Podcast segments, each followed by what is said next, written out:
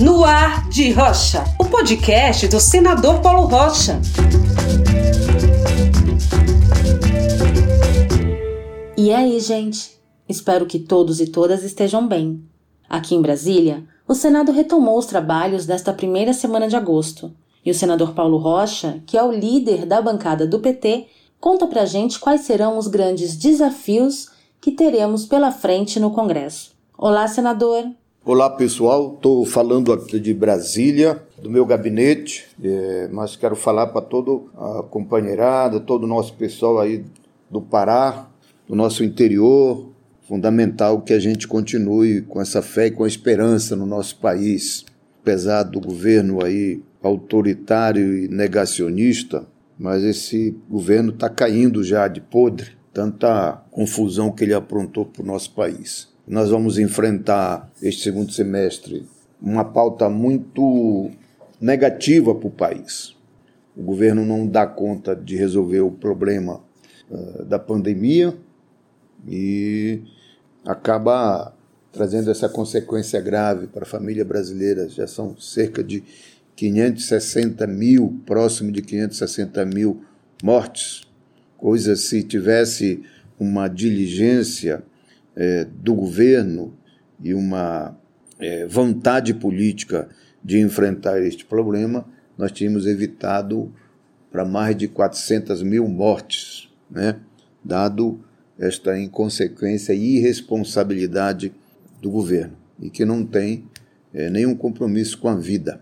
É fundamental, portanto, que a gente continue mobilizando o nosso povo, é fundamental que a gente eh, os setores organizados da sociedade vá para a rua protestar contra esse governo.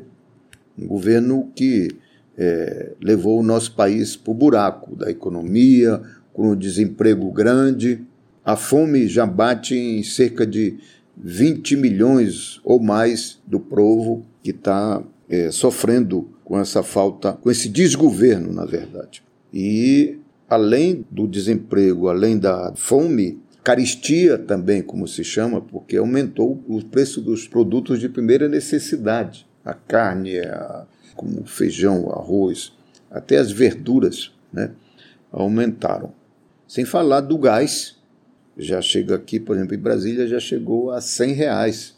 Aí pelo nosso interior, fora, já chega a 120, né, conforme o interior aí do nosso estado além do preço da gasolina, que também já chega a seis reais nas cidades e no nosso interior já está chegando, tem interior pagando sete reais o litro da gasolina.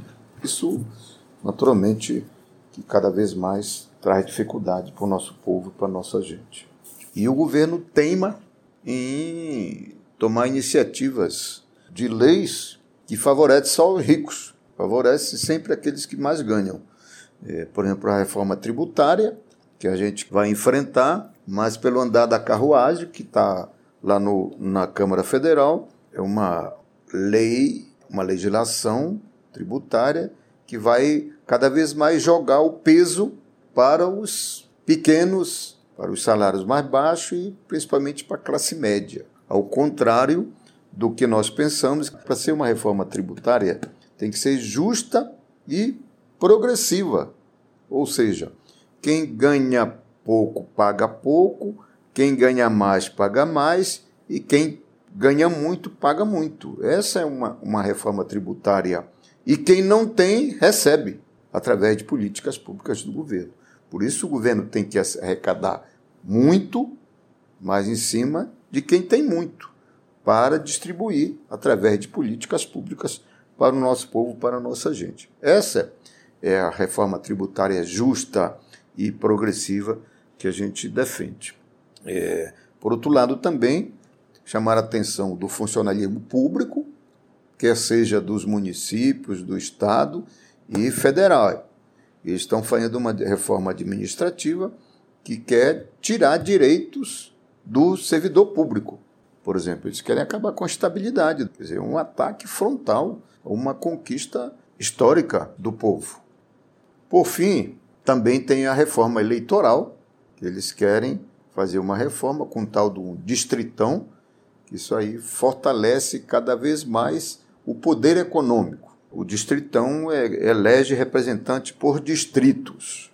Quanto menor o distrito, o poder econômico tem condições de avançar mais. E, portanto, é para beneficiar os grandes. Ou seja, é um governo a serviço dos grandes, dos grandes interesses internacionais e dos grandes aqui do Brasil. Por isso, temos que continuar lutando. Aqui no Congresso, estamos fazendo tudo para evitar com que esse tipo de política avance, mas nós precisamos da mobilização popular, povo na rua, que é assim que a gente conquista a democracia do nosso país. E continuando com os cuidados. Ao ir para a rua, tem que ir protegido com a sua máscara e o, o álcool gel. Então, era isso que eu queria falar nessa semana e agradecer a atenção de todos e dar um abraço gostoso a todos e a todas. Obrigada, senador Paulo Rocha. E com esse abraço que vai chegar para cada um e cada uma pelas ondas sonoras, a gente se despede, desejando a vocês uma ótima semana. Cuidem-se muito e até a próxima!